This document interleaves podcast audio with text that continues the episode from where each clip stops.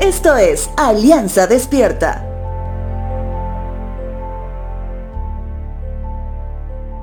Cuando entras a una tienda de venta de zapatos, lo primero que haces es buscar el diseño que más te guste, conforme la necesidad que tienes.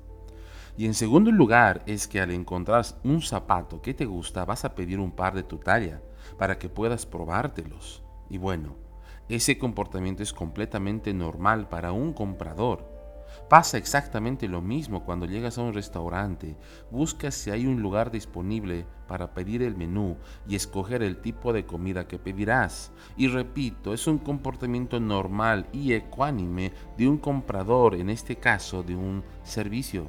Pero te digo algo, antes de que llegues a la zapatería, el vendedor buscó un local para poder acomodarlo y pueda estar a gusto para sus potenciales clientes.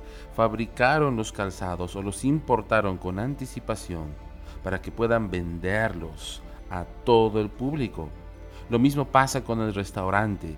Tuvieron que adquirir sillas, mesas, cubiertos y toda la vajilla para que el cocinero que está asignado y con experiencia pueda cocinar los platos que se muestran en el menú.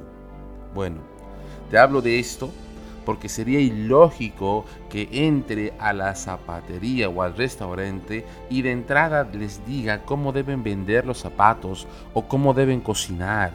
Sería una locura, ¿verdad? Pero es un escenario que se repite y muchas veces en nuestras narices. Por ejemplo, y ya citando un ejemplo bíblico, cuando Absalón, el hijo de David, se revela contra él, es una clara muestra de la intención de invertir los roles el hijo tomando en control, el hijo ejerciendo presión y usurpando traicioneramente la confianza de David, que gobernaba como rey. Segundo libro de Samuel, capítulo 15, versos 3 al 6, dice lo siguiente. Entonces Absalón le decía, usted tiene muy buenos argumentos a su favor. Es una pena que el rey no tenga disponible a nadie para que los escuche. Qué lástima que no soy el juez. Si lo fuera, todos podrían traerme sus casos para que los juzgara y yo les haría justicia. Cuando alguien trataba de inclinarse ante él, no lo permitía, en cambio, lo tomaba de la mano y lo besaba. Absalón hacía esto con todos los que venían al rey por justicia, y de este modo se robaba el corazón de todo el pueblo de Israel.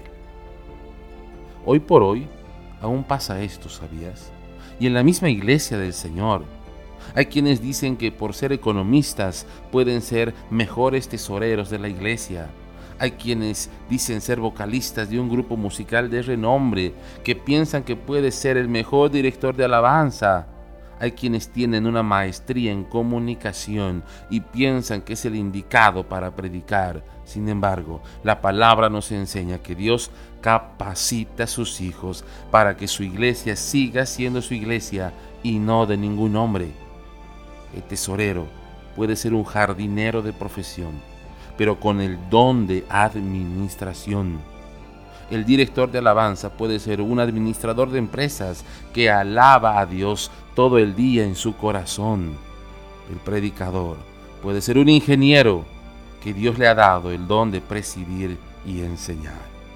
Recuerda, no se trata de adecuar a Dios y su iglesia a nuestra manera, se trata de rendir nuestro corazón a Dios.